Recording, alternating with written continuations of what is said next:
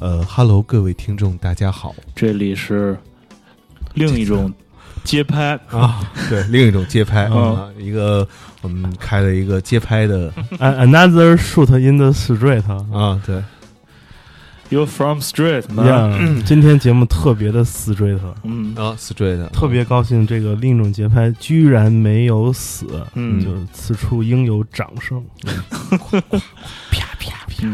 啪啪啪，我们嗯。继续，今天是呃值得纪念的一天，嗯。因为今天这一期另一种节拍是我们的第二十期节目。哇真的。哇操，为了做我都这么多。五年了，嗯，为了纪念这个跟我的年纪相等的这个期数，呃，你啊我们是一个季播的节目，你要再这样，你头发还得少。我们来做一个特别的专题啊。嗯从今天开始啊、呃我们的另一种节拍，在未来的日子里将用好多期、好多期来介绍一个嗯具有味道的国家，嗯，这就是牙买加。牙买加，牙买加是个好国家，嗯。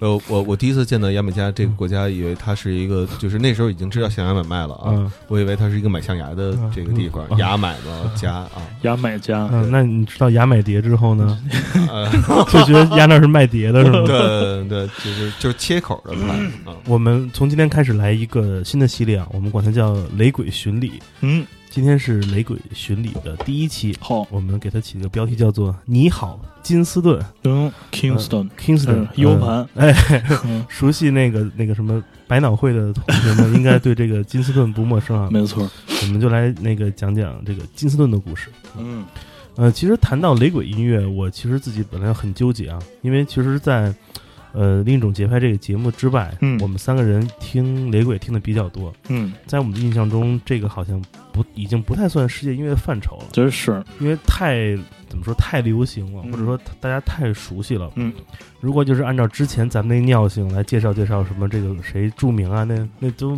这这不太像样，对吧？哎，这么说吧，今天就是这个音乐圈最红的人嗯。啊，就搞雷鬼出身的嗯。啊，这窦唯嘛，嗯窦唯当年最有名的歌叫《哦乖》，那个他听完了《邦邦了之后，然后觉得哎脑子一震啊，嗯。然后不是脑脑子脑子一震，对，然后突然写一就首歌。头。发就震掉了。对，然后今天这个综艺界啊最火最红的一个人也是搞雷鬼出身啊，臧鸿飞啊，哎。飞飞啊，对。有个乐队叫龙龙神道，你看他这名字，藏、嗯。红、嗯。飞，嗯，每个字儿都直直直戳着雷鬼雷鬼乐的啊。三要素。对嗯嗯，所以能听出来。嗯，但是我觉得这么介绍雷鬼可能没什么没什么意思，哎，所以我们那个我们三个做了好多这个研究工作，哦我们弄了一些可能是大家在网上搜不到的一些信息，哎，给大家讲讲这个雷鬼乐诞生的前前后后，可以，好吧？就是今天我们的节目就是这么开始了。嗯，那我先讲个小故事好不好？好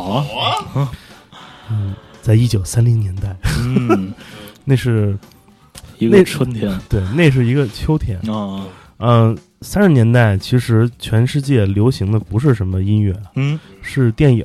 哦，那个年代有一位著名的这个男影星，他叫 Errol Flynn，、嗯埃，罗尔·弗林。嗯可能这名字大家比较陌生啊，但他是当年可谓是好莱坞银幕上最帅的男演员之一。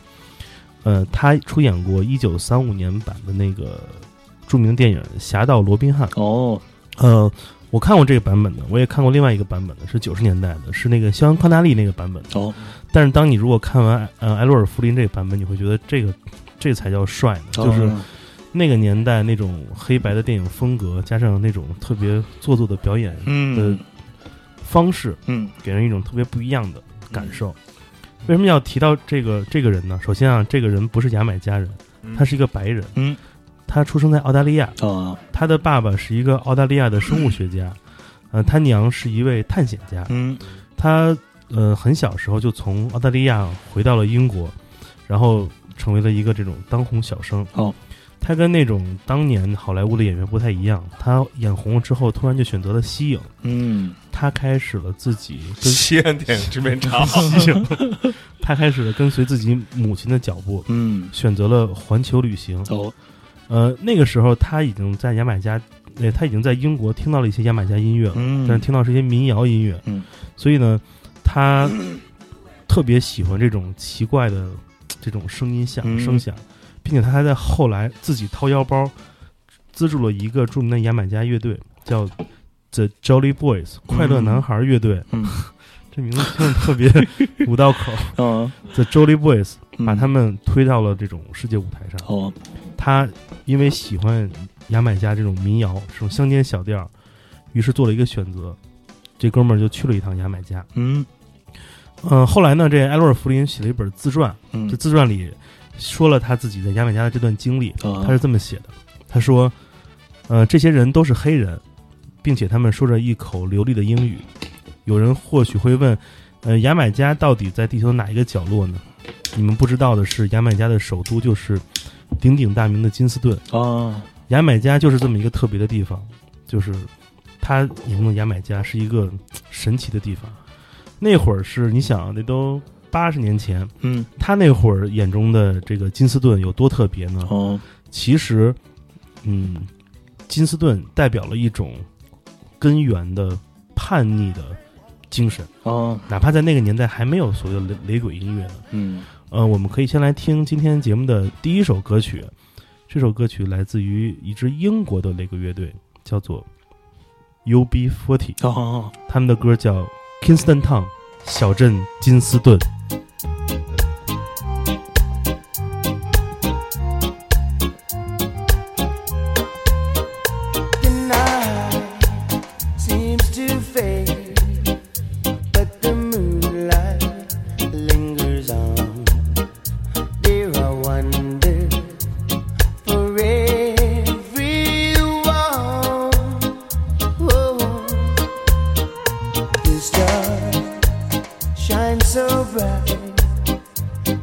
te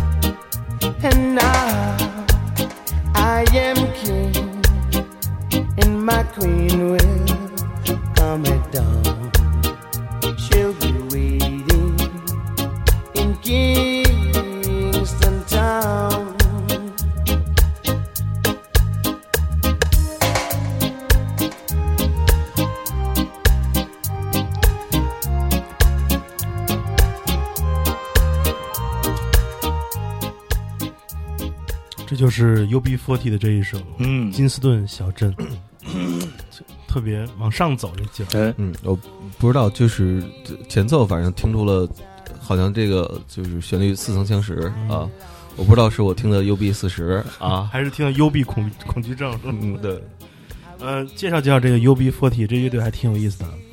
呃，一九七八年的伯明翰嗯有一群这种来自资本主义强国嗯。日不落日不落帝国的 日不死，对日不落帝国的社会底层人民，嗯。他们领着社会救济金，嗯。是一帮这种，嗯、不是无业，是没法儿工作的小青年们组成了这个乐队，叫嗯。UB40。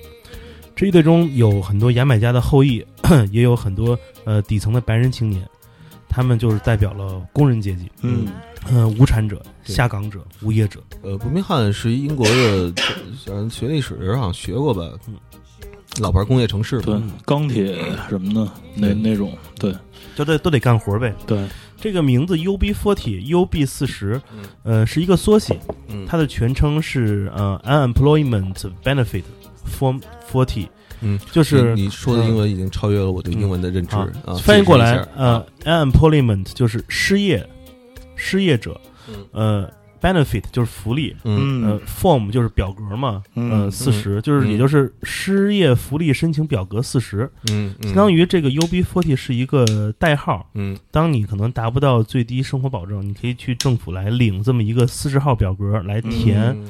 填你的姓名、性别啊、哦这种东西，然后哦。领领排队失业救济金。嗯嗯哦，等于就是他们的名字，其实如果了解的话，就知道哦，这帮人到底是一帮什么样的人，什人么社会闲散人员，啊就？就跟你可能在中国，你要去干什么事儿，你要填个什么什么什么表，别，咱别说社社会闲散人员，咱别这样，这这个人还在呢。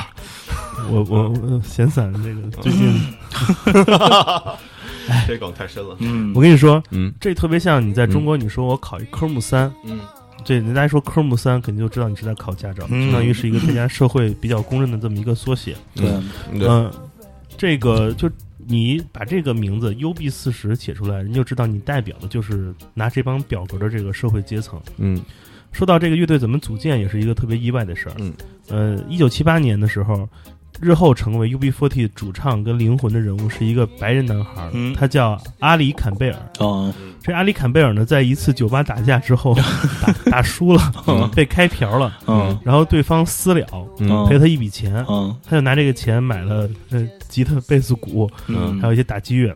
嗯。大家就一帮朋友就把这个乐器分了分，开始来尝试演奏，啊。于是就组成了 UB40。嗯尽管这个 UB40 来自英国，但是其实他们创作的音乐跟早期这个乐是同根同源的，啊。因为他们反映的都是底层人的这种生活啊、嗯困境。嗯。但是你听着音乐特欢乐，对。其实也是他们也在这首歌里做梦，梦见自己可以去金斯顿，嗯。是这样一种情感。嗯。这歌词写的特逗啊，叫呃，叫做 Kingston Town 小镇金斯顿，嗯。这里是我梦想的地方。嗯。哪怕我有了全世界，嗯，我也会为了你将嗯一切财富拱手相让，嗯。只是为了拥有你。嗯。这就是这就没活开，我跟你说，就有必要吗？这位朋友，嗯。你问问你问问本山会为了铁岭来 把私人飞机送给你吗？不嗯，会，不可能，嗯，朋友们。好朋友们，警惕啊，青年。总而言之吧，无论是那个咱们之前说到那个演员呃埃罗尔·弗林，嗯。或者说这个白人雷鬼歌手这阿里·坎贝尔，嗯。或者之后的斯丁，嗯。你看这些白人都在口口念叨的是这么一个加勒比海的这样一个小岛，嗯。为什么这个地儿会有这么大的魅力呢？嗯，我们可以借由着下面一首歌哎，来了解一下牙买加这个多灾多难国家的历史。这首歌是有名的大名曲啊，嗯来自于 Bob Marley 的《Get Up Stand Up》，起来，站起来，嗯 Stand up. Stand up for your right. 为了你的权利而战。Get up. Stand up. Stand up for your right.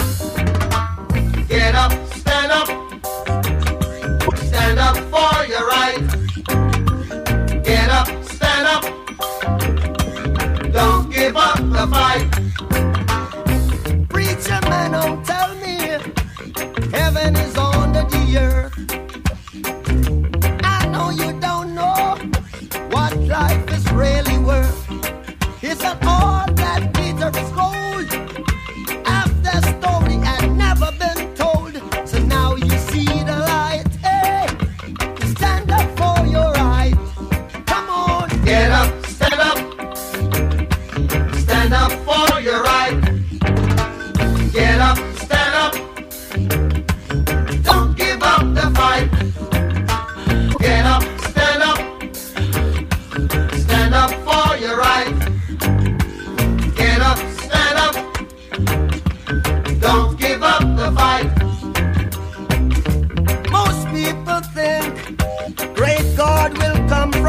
Sky, take away everything, and make everybody feel high.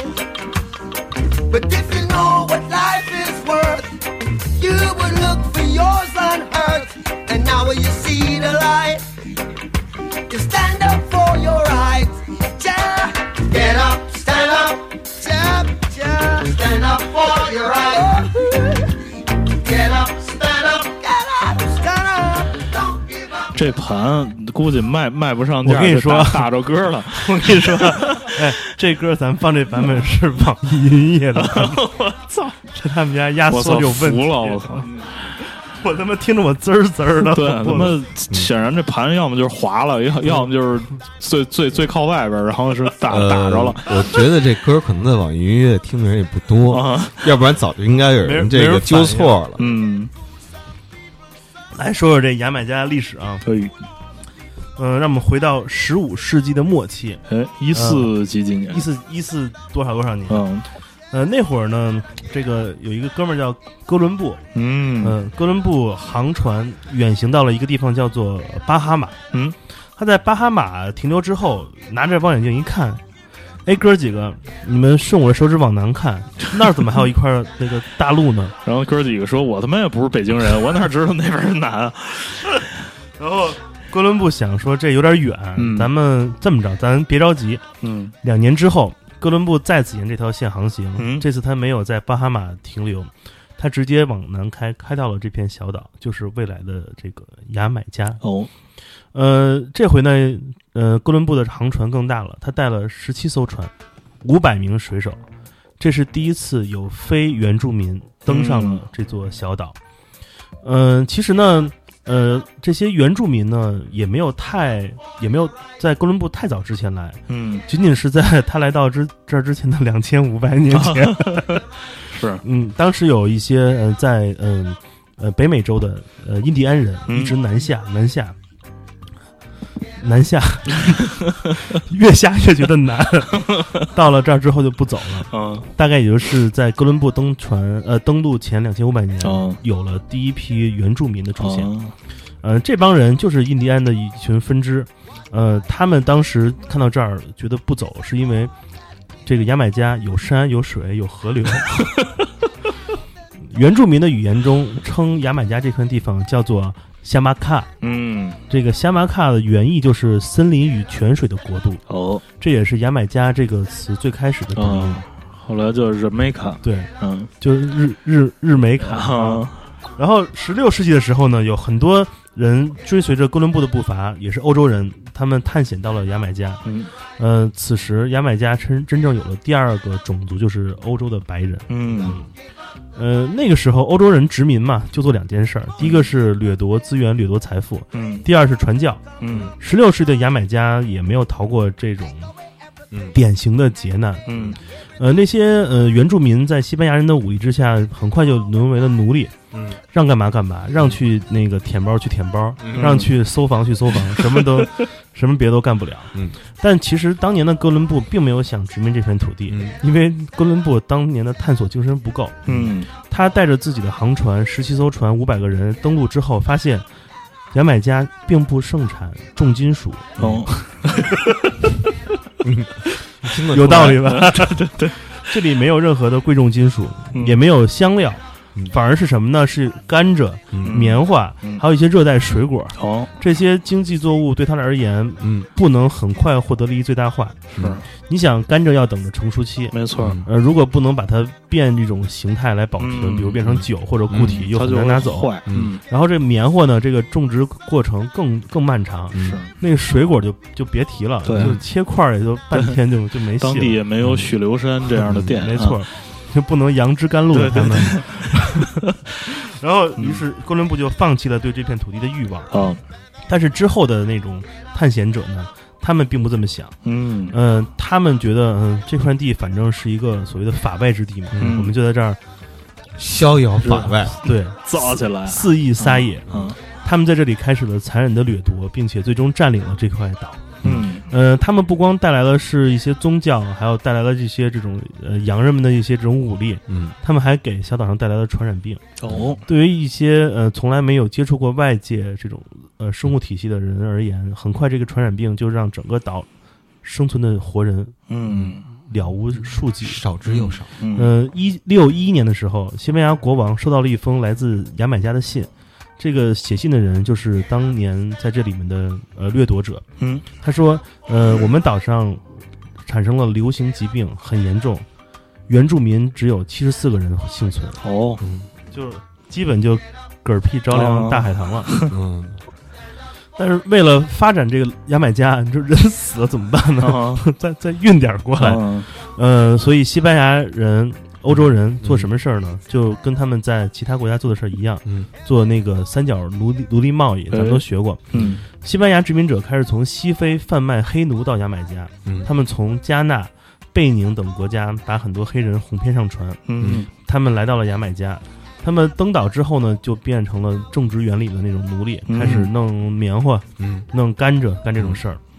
到了一六六五年的时候，英国人正式加入的对牙买加的管理制度。哦英国人怎么管理呢？说你们这儿光有商人和奴隶，还有原住民，嗯不太稳定。嗯我们英国派英军，嗯就军队就来管理，就是保安就入场了。嗯啊，就是你想昨天晚上清完场，对不对？保安开始就是嗯，哎，我能把这歌调一下吗？可是我不想听那个滋啦滋啦那声儿了。对，咱咱就就调这首了啊，待会儿再没问题说这首怎么回事儿。嗯，说到这个英国开始驻扎军队，哎。嗯，这时候会很有意思，你会发现牙买加上有四种人。嗯。最开始我们说的原住民，这个嗯。印第安人，嗯。完了是早期的这种殖民者的欧洲人，嗯。有他们卖来的黑奴，这个那黑哥们儿，嗯。还有英国人嗯，在他们这里面就形成了一个特别奇怪的食物链。哎。呃，最开始呢很好玩儿，就是说，呃，英国军队说，那我们肯定最牛逼啊，我们是军人，我们手里有武器，嗯。他们就开始就是压制所有的种族，就是站成了这个食物链的顶端。嗯。他们压制了一一阵儿时间，发现不对，嗯。因为他们从非洲运来的奴隶中有一群人，嗯。呃，是来自西非的一个一个一组加纳加纳人，嗯。他们特别有反抗精神，嗯。他们不怕英国人，嗯。他们就是揭竿而起，嗯。直接光脚不怕穿鞋，直接就跟英国人干起来了。嗯。这帮人，嗯，被西班牙人称为 The Marons，嗯就是你知道 Maroon Five 那个乐队吗？嗯。就是被称为马伦人。嗯这个 Maroon Five 这个乐队的翻译，嗯。如果直译过来，这个 Maroon 可能就是嗯流放者或者说嗯反反叛者的意思。嗯嗯嗯因为在西班牙语中，这个 Maroon 原来的意思是野蛮的猪，哦就就是你知道一种蔑视的称呼。嗯但由于他们太勇猛了，嗯所以在后来日后，这个 Maroon 就变成了一种嗯褒义，嗯光珠武装就是就是青皮，你知道吗？哦就这种愣头青的感觉。嗯所以这个 Maroon 就开始跟英国人打。英国人说说我操那个。不行啊！你们别打，嗯咱们这个是那个各 各废武功一半儿，这么着。嗯。他们开始跟马龙人谈判，说你们虽然作为黑人中的牛逼的，嗯。我们给你们权限，嗯。你嗯们是二级管理员，嗯你们可以有自己的田野，有自己的房子，我们我们不从你那儿剥削，嗯。但是需要你来帮我们管理剩下的人，也就是剩下的一些非洲人嗯。还有原住民。嗯。就这样，呃，就在呃一七呃呃就在这个一六呃一七五零年的时候，呃十七世纪中期的时候，马龙人马伦马一七五零年不啊是十七呃世呃纪中期，在呃十七世纪初的时候，啊呃一七二三年的时候，嗯。呃马龙人开始成为了这个岛上的真正的管理者，嗯他们来帮着英国人管理的这个岛，嗯。让这个牙买加成为一个那种嗯。呃田园牧歌一样的社会，嗯。就是。工头对吧？啊。都是都是 manager 对。啊，经理。对。从最开始，从最开始那个只有少部分黑人到登岛，那会儿可能全岛只有两千人左右。嗯。到了十八世纪的时候，整个牙买加有了六十万人口，嗯。这就成了一个真正意义上的一个牧场、嗯农场。嗯、我们现在切这首歌，我们把它提起来吧。嗯这就是我们下面要听的歌曲，嗯呃，来自 Peter Tosh 的这一首叫《Equal Rights》，嗯平等权利。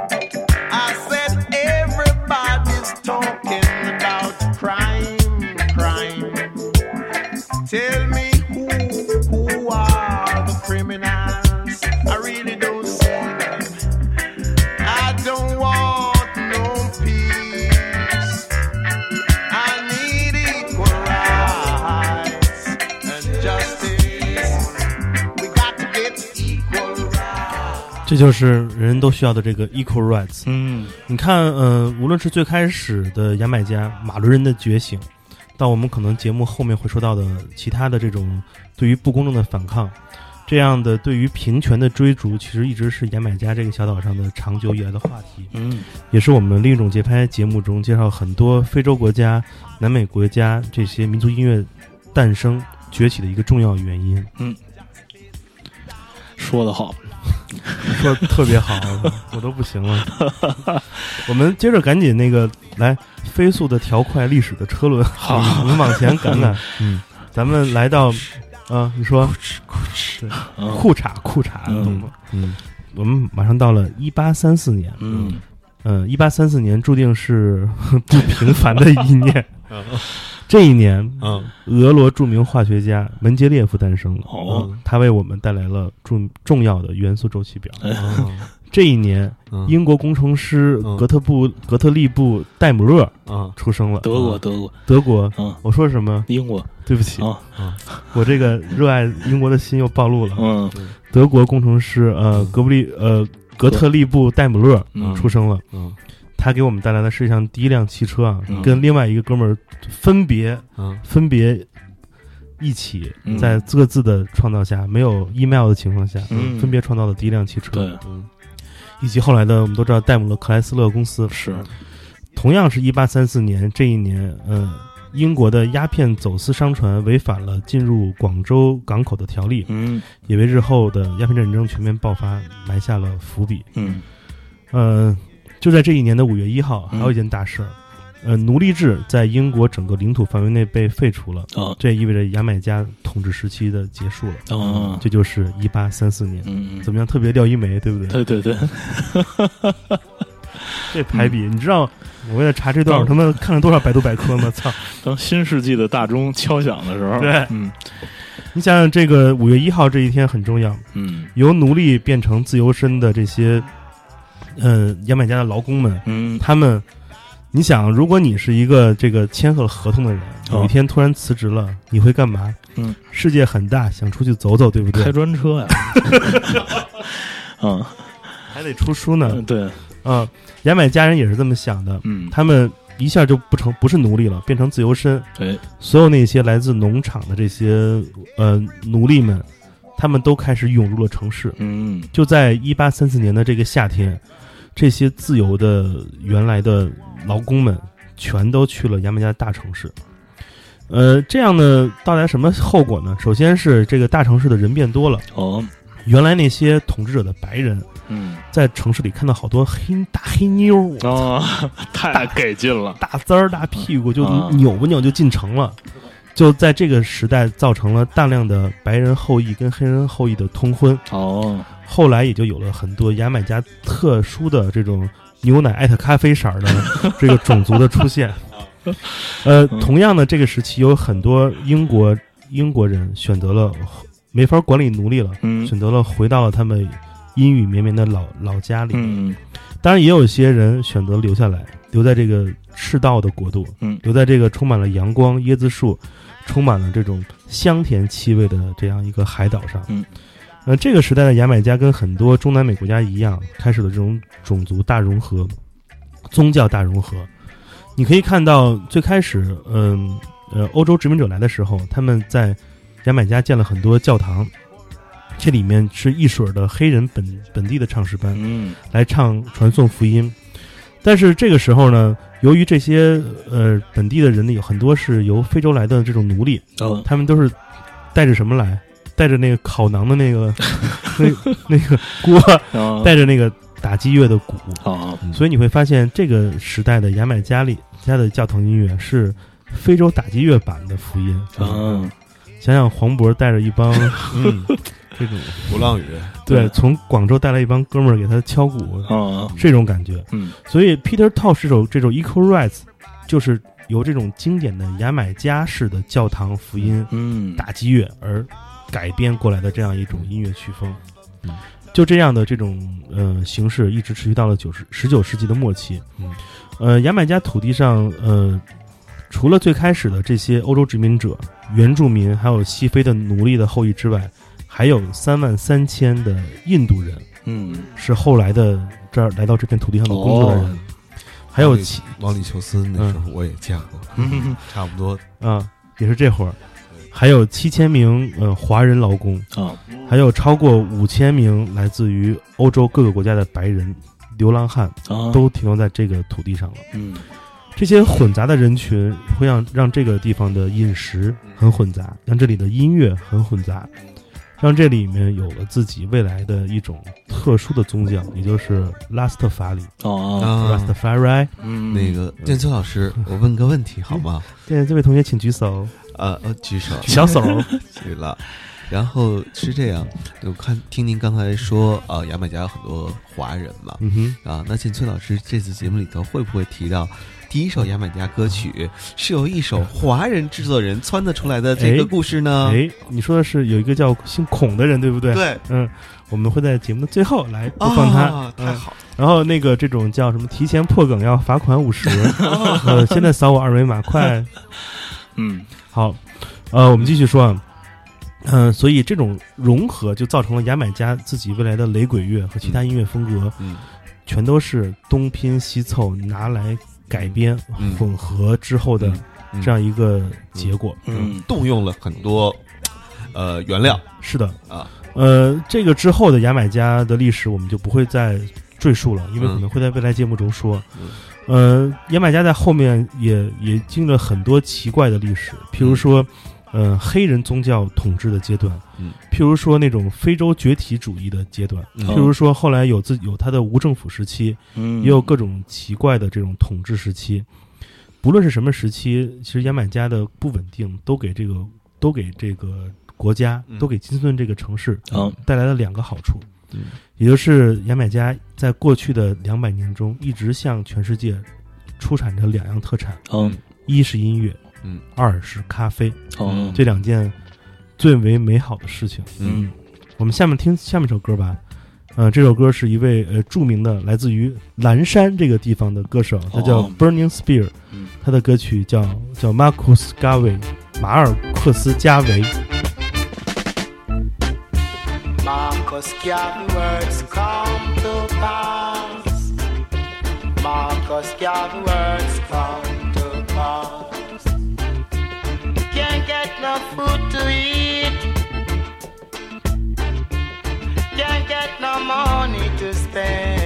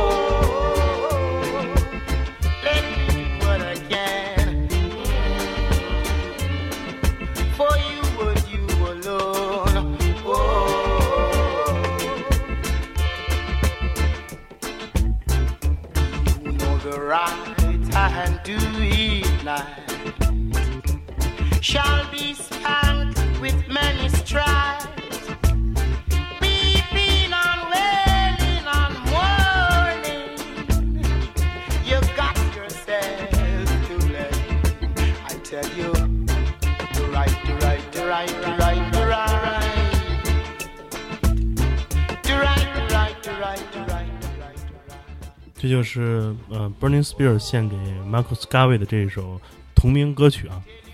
呃，我们先来唠叨唠唠叨唠叨这首歌的这个背后故事吧。嗯嗯、这个谁是这个马尔克斯加维呢？就是马库斯加维，呃，他是一位，这得用一一大段那个定语来给他下一个定论啊。呃，牙买加伟大的政治活动家、思想家、黑人民权领袖嗯马库斯加维。啊，嗯，嗯跟马克思有点像对啊，斜杠那 那种斜杠青年，对，没错，就是缺少什么浪漫主义诗人这种头衔啊，对不会写诗。嗯呃，这个呃，Burning Spear 呢是一位专门以歌唱这位 Marcus Garvey 为名为出名的这样一位雷鬼歌手。嗯哦原因很简单，俩人的老家都是蓝山，嗯都是蓝山这样一个人造的呃一个人文社区。嗯关于蓝山的故事，我们后面会讲到。嗯嗯，这个马库斯·加维做过什么牛逼的事儿呢？嗯他是一个强烈的黑人民族主义者，嗯。他一直呼吁全世界的黑人嗯。一起嗯。都回到非洲大陆，建立一个统一的 呃啊。黑非洲国家。哦。就以后只有一个国家，哦。就是 Africa。啊，他也不非非洲统一，对，嗯。他也不想他的敌人有多少，咱就不说资本主义阵营了。嗯咱们咱们节目做过的费拉库提啊，啊什，么尤素恩杜，他们都想当这个非洲非洲总统，嗯但这个挺难的。嗯，大家这个他这个愿景，直到他去世时候也没有实现，没人跟他回去。主要对主要晚上老看不见人，对，为什么黑人不愿意回去呢？我告诉你，我只知道为什么人们就是牙买加的黑人不愿意回去，哦因为牙买加真的是土地挺富的，哦，要啥有啥。嗯我回去我我干嘛？没必要，嗯没这必要。嗯啊 我现在学王朔已经学的这个哦如鱼、如如驴得水了，对不对？得水，嗯，牙买加的这个民族融合过程中呢，就是原本呃很多的这种民间音乐有了自己的新的雏形。嗯最开始呢，这个殖民者压迫下的这种劳工都在农那个嗯棉花店里干活儿，嗯就跟那个布鲁斯音乐的崛起是一样的嘛，啊就是唱这种民间小调，唱民谣。对。然后，但是他们这个民谣呢，可能跟布鲁斯音乐那种说，哎，什么真苦，什么、嗯就那种，就各种什么瞎子布鲁斯，对对对聋子布鲁斯、瘸子布鲁斯，啊，对吧？就这种不太一样。哑巴布鲁斯，还有那种不能撸的，就布鲁斯、啊布鲁斯嘛，啊对。然后他们会唱很多跟宗教有关的音乐，嗯。基本上他们就是以非洲打击乐哦。加上一些呃黑人骨子里就带这种唱的福音音乐这种哦。旋律嗯。进行结合。嗯。我们刚才说到那个废奴政策之后呢，原来这些田地里面靠这种自制打打击乐来唱这种呃劳动号子这些这些人呢，他们就开始不干活了，嗯。不用给打工了嘛，对吧？嗯。就开始进入了城市。他们就用这种边走边唱的形式来那种行进小乐队，好来在这个城市里面这种卖唱赚钱。嗯嗯，于是这个时候呢，就诞生了很多新的这种音乐形式。嗯。呃，很巧的是，这些音乐形式在整个加勒比海地区都是呃相互贯通的。哦。譬如说有那种有伦巴音乐，我们比较熟悉的，有蒙斗，就是嗯。蒙多音乐，嗯。还有一个就是那个叫呃卡利卡利索加利索音乐。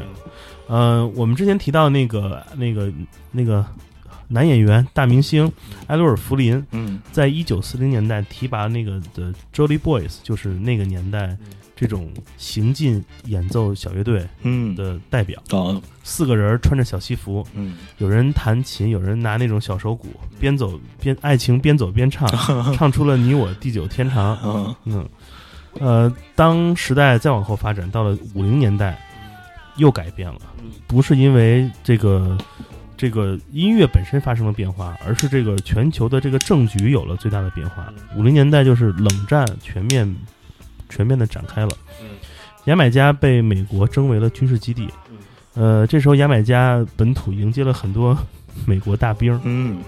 这个时期，美国大兵带了很多四十五转的那种 doo wop 风格的唱片来到了这里。这个 doo wop 一黑人音乐，一出现，就一下就把牙买加给炸了。